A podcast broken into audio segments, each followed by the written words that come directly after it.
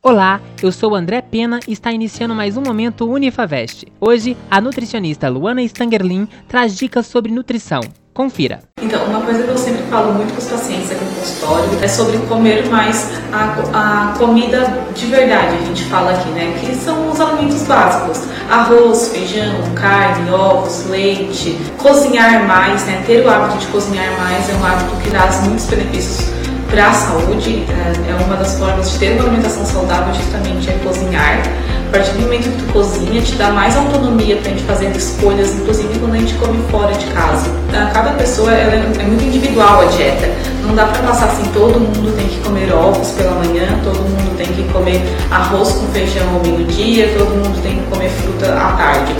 A, a gente sempre tem que ver que hora que essa pessoa acorda, que hora que ela trabalha, com o que, que ela trabalha. Normalmente é uma pessoa que precisa de mais energia, às vezes é uma pessoa que precisa de menos energia, qual é o horário que ela faz atividade física. Então tudo isso vai influenciar na dieta dela, não tem assim, um plano pronto já. Por isso que é muito importante ver a individualidade da pessoa.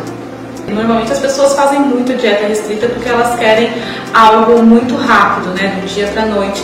Isso acaba gerando um ciclo vicioso, restrição, é, compulsão alimentar e culpa.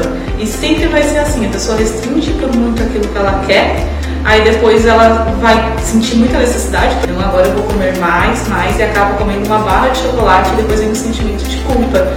Aí até a pessoa conseguir de novo voltar aos hábitos alimentares, ela vai querer voltar para uma, uma dieta restrita e vai começar o ciclo vicioso de novo.